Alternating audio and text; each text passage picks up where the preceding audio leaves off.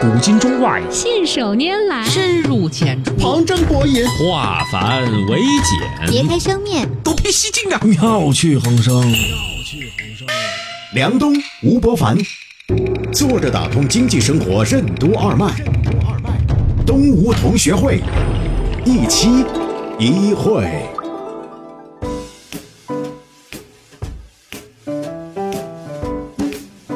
作者打通经济生活任督二脉，大家好，欢迎收听今天的东吴同学会，我是小梁，对面是老吴，老吴你好。大家好，前段时间呢，有一个做投资的朋友带我来喝酒，有一天晚上，我就问他一个问题，我说你看看中国 A 股的板块啊，基本上过去几年最赚钱的公司，从茅台到五粮液到泸州老窖，这些回报最高的公司。构筑了整个 A 股的这么一个大的盈利板块，还有呢就是海天味业这种酱油公司，还有呢恒顺醋业这种做醋的公司，泱泱大国为什么都是这些东西占据了整个 A 股的这个主流？他说这话吧，说起来呢不太符合高科技，但是你没有想过一件事情，这些公司他们都有一个共同的特点，在一个消费大国里面，能够制造成瘾性的东西，这个打引号啊。它有轻有重，你说吃醋它是不是成瘾？但是呢，的确呢，有些人呢就好这一口醋啊。他说，其实如果你认真想想，在一个消费大国里面，对于这种依赖性的食物啊、消费品，而且高频消费的东西，它可以创造多么可怕的现金流，你就能理解它为什么在股票上有这样价值。我想也是。所以呢，今天我想跟老吴你请教一下，你怎么看待人类长久以来的会让你成瘾的那种东西？为什么说人类的很多行为都是被瘾头锁定的？食盐为什么也算是人类的瘾头之一？能形成成瘾性依赖的东西里，为什么通常都包含高频、刚需、痛点这三个要素？欢迎收听动物同学会，本期话题：隐形的瘾头。呃，美国有个电视台叫历史频道 （History Channel），他拍了一部纪录片叫《人类大历史》啊，那个片子我觉得拍得非常好。嗯，他说的是大历史，但是呢，他是从一些特别小的点，小到什么程度呢？一些小的物质，比如说食盐、嗯，黄金、白银、咖啡、茶，从这些小的物质。讲出一部人类的大历史。这部片子的第一集叫《Primal Addiction》，什么意思呢？原初的或者叫第一瘾头食盐，就是人类的第一个瘾就是盐。嗯，为什么呢？因为人类追溯起来最早是在海洋里头的啊，就是海水是我们最初的那个环境，所以到后来，包括那些卵生动物，它这个暖。一个恐龙蛋，一个鸡蛋，它实际上是用那个壳制造了一个小海洋，对，羊水嘛，啊，这个里头呢是要包含着盐分。啊，就是人类虽然今天已经不在海洋了，但是我们的整个的生理的运行当中，有一样东西是绝对不可缺少的，就是盐。啊，生理盐水和海水的那个浓度是很接近的。当然，盐呢，我们平时不觉得那是一种瘾。但是你要是缺了，那是不得了的事情。嗯，在有些经济学的书上讲过这个盐它的特殊性。嗯，它是一种绝对刚需的东西。嗯，我们看过很多小说呀、电影，就是为争夺盐而进行的艰苦卓绝的斗争，就盐铁论。你看，我们小时候看的那个老片子《闪闪的红星》，对啊，潘冬子就是上山给红军送盐。由于盐具有绝对的刚需，导致。在很多地方，既不仅仅是在中国，也不仅仅是在西方，都是作为一种货币来发行的。最早，比如秦始皇修长城，我们都知道，但很多人不知道他的发的那个工钱是什么。嗯，啊，那工钱就是盐，因为国家把这个盐一旦控制以后，你说我不挣这个钱行不行？嗯，当然，那个秦朝法律很严酷，但是比法律更严酷的是盐，就是。你能挣到钱，你买不到盐，嗯，而你现在来干这个活，我直接发给你的工资是盐，你干不干？啊，在中国秦朝的时候，我们就用盐作为工资通货，通货，在西方呢也是一样，在欧洲的历史上，盐也是作为工资发的，是吧？我们英文当中的工资这个词 salary，它就是从盐来的 sal。嗯，这个盐呢，它有几个功能啊？最重要的功能就是我们维持正常的生理活动是必须要盐的。嗯。第二呢，它是储存食物的一个必不可少的东西。嗯啊，所以《人类大历史》这个纪录片第一集就讲的是最原初的第一引头啊，就人类为了争夺盐，为了获得盐而发生的一连串的故事。有很多的故事是跟盐有关的，比如说我们中国古代的盐铁专卖啊，我们看各种小说里头、电视剧里头，那个盐商是他是非常有权势的啊。哎，是什么时候开始我们对盐不再那么依赖的呢？是因为获取盐不再稀缺，盐的稀缺在古代是因为交通的不方便。实际上，地球上盐的含量是非常大的，嗯，但是呢，你要把那个盐晒出来运过来，这个成本是非常高的，尤其是内陆，你想想，嗯，除非是什么呢？就是像四川那个地方自贡，对。作为一个自贡人，我是很清楚的知道的，就是四川很奇怪的，自贡自古以来出文人呐，啊，它原因就是还是盐商子弟多，就是大户人家多啊，嗯，所以呢就经常还是有孩子去读书，嗯。嗯，所以它是古代的地质原因形成的这个盐矿啊，他们找的在自贡那个地方嘛，啊，井盐。但后来呢？由于交通，这叫盐帮菜，你知道吗？呃，盐帮菜，对我以为盐帮菜很咸，其实不是，是有钱人吃的菜啊。因为盐而有了钱，他们吃的。因为盐而产生了一个富豪阶层啊，他们对食物非常讲究。嗯，现代社会呢，由于交通发达了，嗯，这个盐就显得不那么稀缺了。但是盐仍然是一种战略性资源啊，国家还是严格控制。嗯，盐有一个特点呢，是它是刚需，但是呢。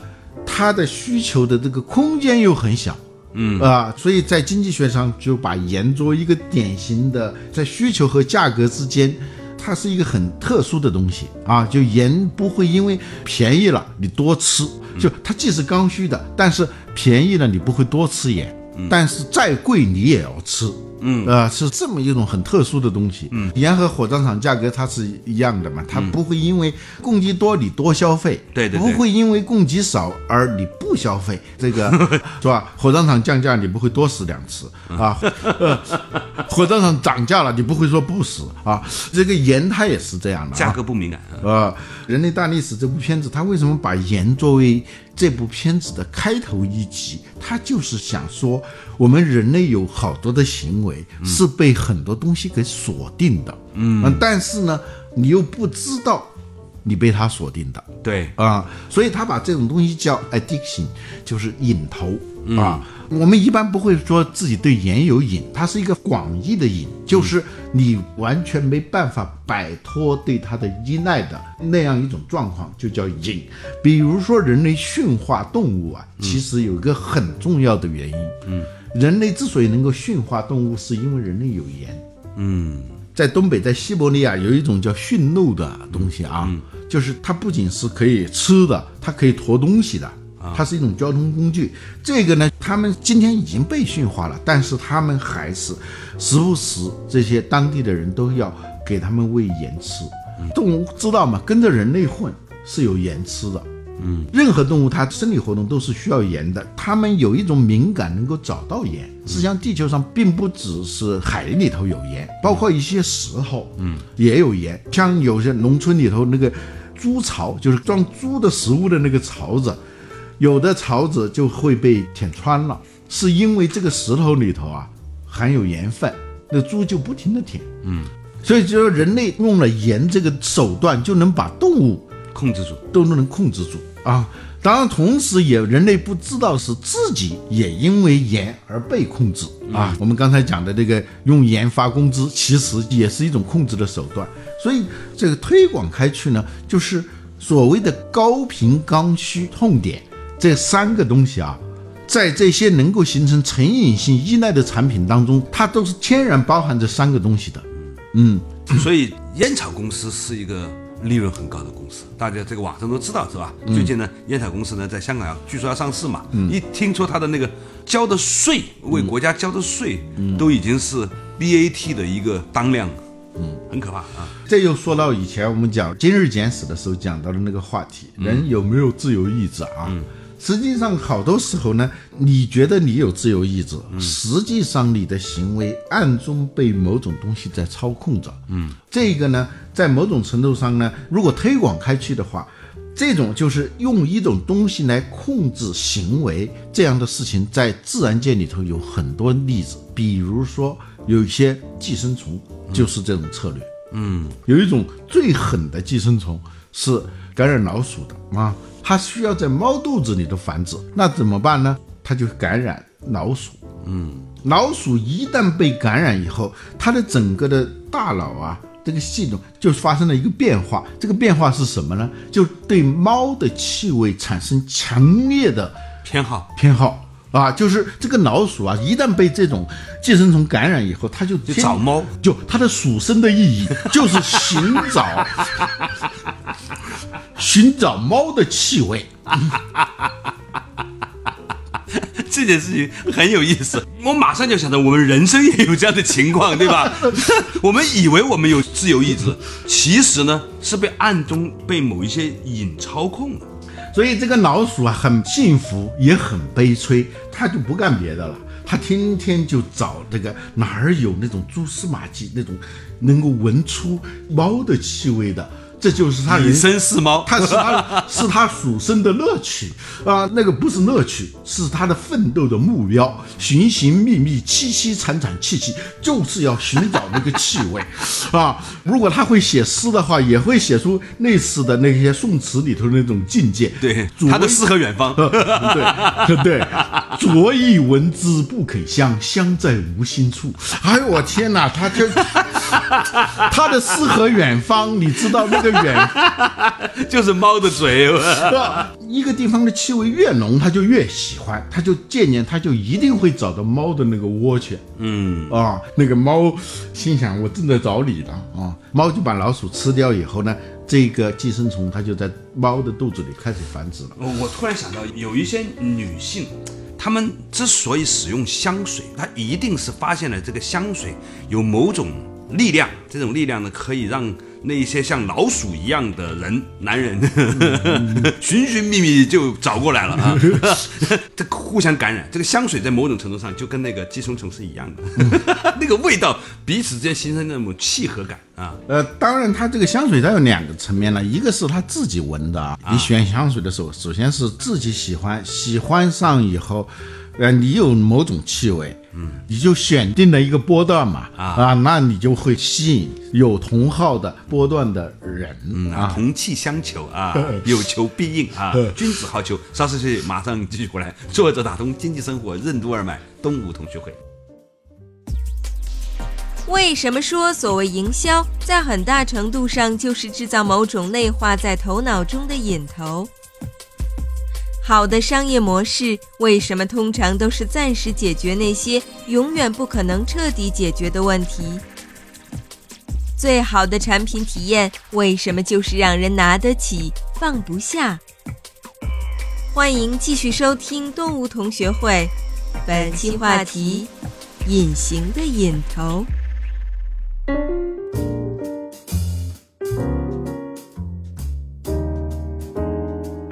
作者打通经济生活任督二脉，大家好，欢迎收听今天的东吴同学会，我是小梁，对面是老吴，老吴你好，大家好。今天讲起来这个成瘾和这个隐秘的这个气味之间关系，从盐讲到了呃老鼠身上的这一种寄生虫啊，找猫的啊，它的意义，它直接涉及到一个关于自由意志的叩问。还有类似的很多例子啊，比如说有一种水生的动物啊，它的俗名叫海猴子。嗯，其实呢，它不一定是在海里头啊。嗯，它有点像那个虾那种东西啊。有一种寄生虫呢，它是需要在火烈鸟的肚子里头繁殖的。嗯，那在长期的进化过程当中，它就去感染海猴子。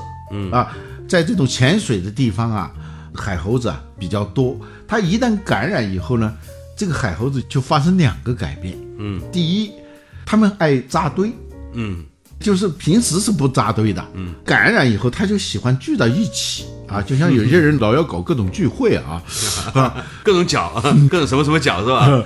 第二呢，还有一个变化呢，就是它的颜色变成红的，有点像虾呀，嗯，但虾是死了才红嘛，它是活着就红了。啊。啊。你想想，它本身的体型是很小的，嗯，但是它聚到一起以后，又加上颜色又变成红的了。这一个火烈鸟呢，一下子就能发现，就像标好了似的，快来吧，快来，快来吃我吧！那个火烈鸟就去把这些海猴子吃掉，吃掉以后，这个寄生虫它就进到火烈鸟的肚子里头。嗯，看来这是一个非常普遍的现象啊。啊，你刚才举了这两个例子之后，我就在想，人类到底是如何也有类似的情形的？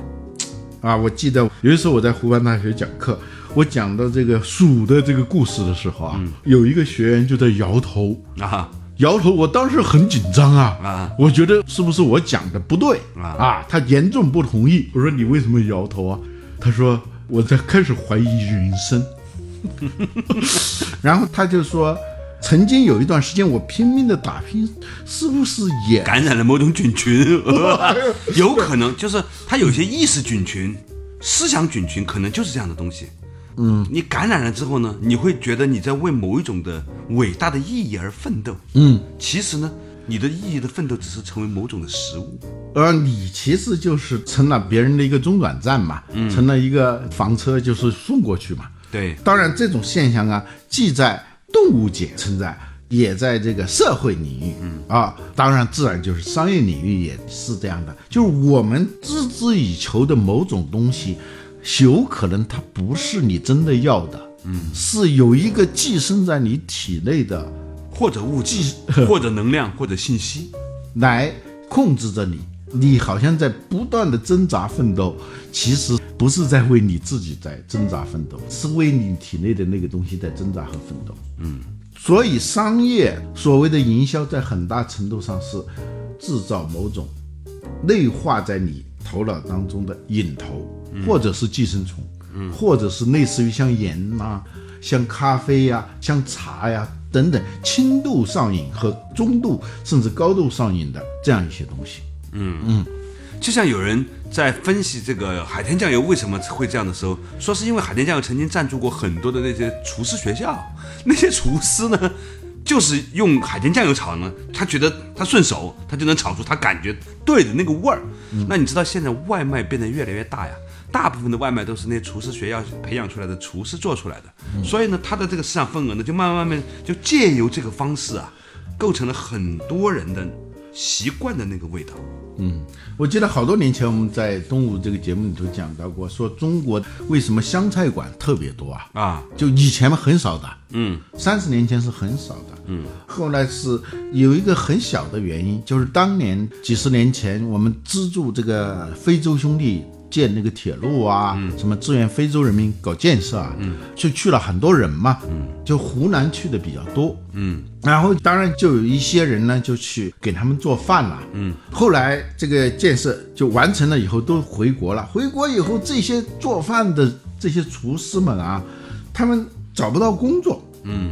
呃这个量得有多大呀？那个时候就搞“一带一路”啊，不，因为什么？因为他们做这种辣的菜啊，在全国没有普遍性，啊，他只能在湖南那个地方来消化的话，是消化不了这些厨师的。突然一下子增加了多少嘛？再加上那个时候饭馆也不是很多，但是恰恰就在那个时候，中国的经济开始繁荣起来的时候，大家对餐饮的这个需求在增加，所以呢。他们也是阴差阳错，有人就出资啊，就办厨师学校。嗯，办厨师学校正好这些老师啊，基本上是这些人，但很偶然的原因啊，嗯，他们教的这个菜呢，那当然就是湖南菜了。嗯，你想想这个繁殖的效应是多大？嗯，从理论上你可以算出来了啊。嗯，这一个班的学生，再一个班的，一年一年的那个厨师学校那个学期又不是特别长嘛，不停的。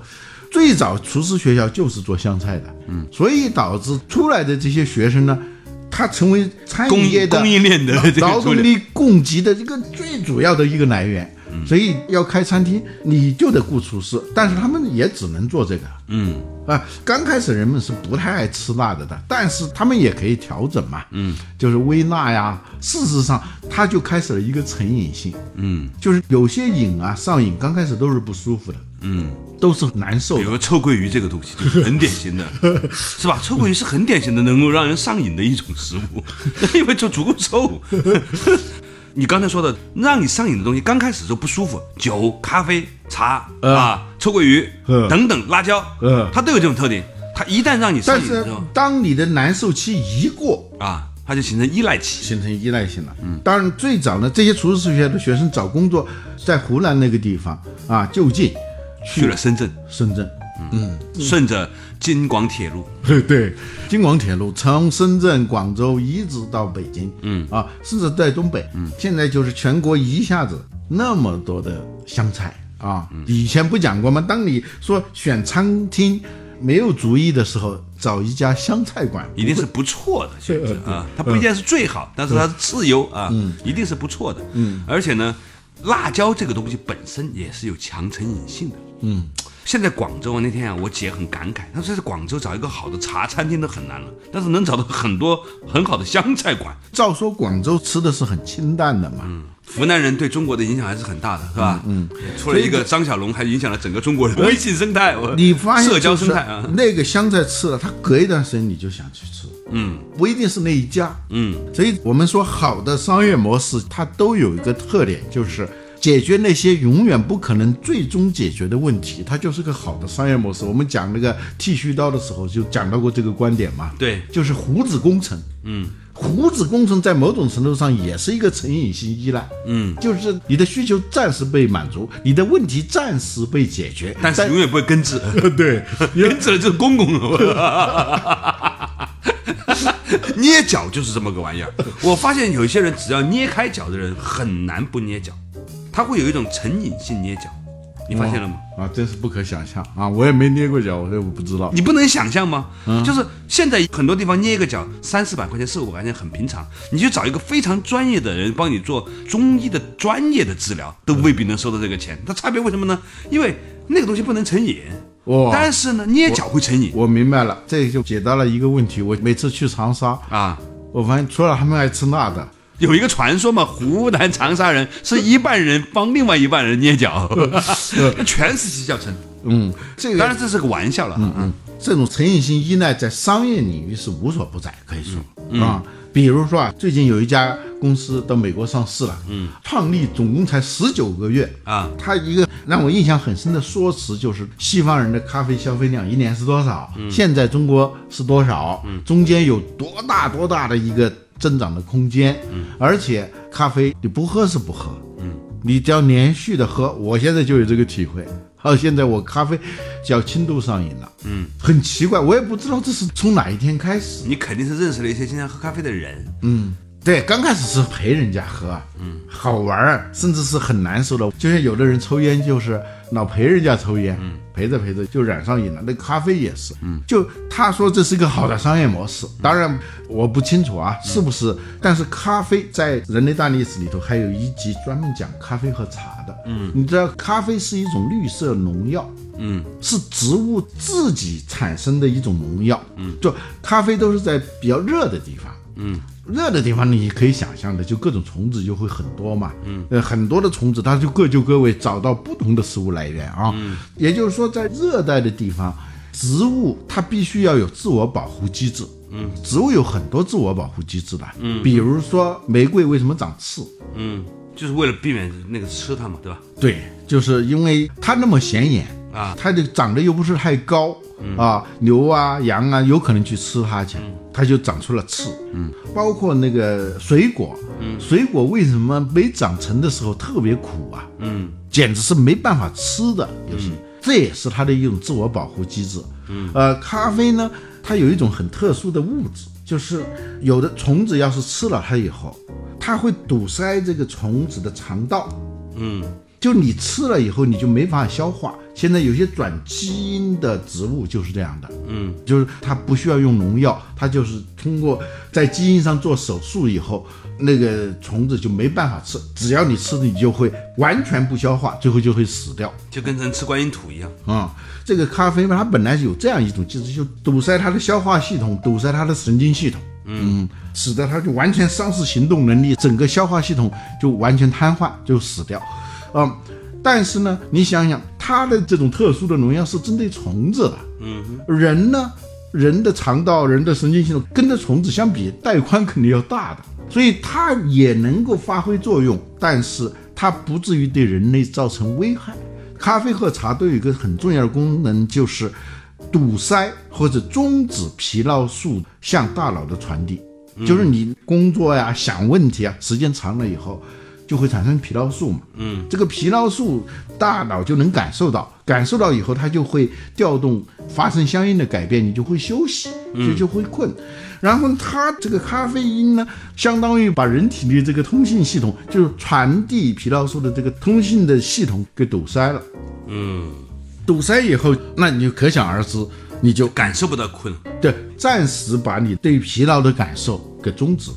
嗯嗯，但它有个问题，就是你长期的使用它，你就就跟虫子一样了，再宽的道路也经不起这么堵塞啊！但是呢，从这个角度上来说呢，我们的的确确看到，从盐到咖啡到酒到醋到酱油到辣椒到烟，所有我们列举的这么多门类里面，你都可以想象出来，它是一个巨大的赛道。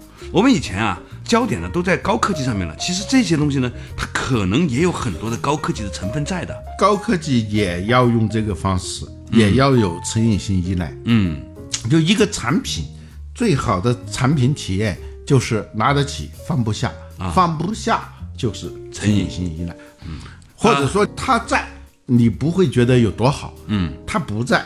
你就会觉得很难受。嗯，事实上，像手机这些东西，它都是都是这样的。对，所以呢，一方面来说呢，我们从这个角度看到了商业的呃一些隐藏的逻辑；另外一方面呢，也帮助我们发展出我们的觉知。当我们意识到我们的所有的痴痴念念，所有的下意识的行为，甚至为它赋予的很多的意义，包括诗和远方，对，诗和远方，其实都有可能只不过是你被某种。引操纵的一个东西的时候呢，你就开始对这些东西产生了某种旁观的力量，这是我们能够超越并且解脱的一个很重要的基础。好了，感谢大家收听今天的东吴同学会，我们下期仍然一起一会。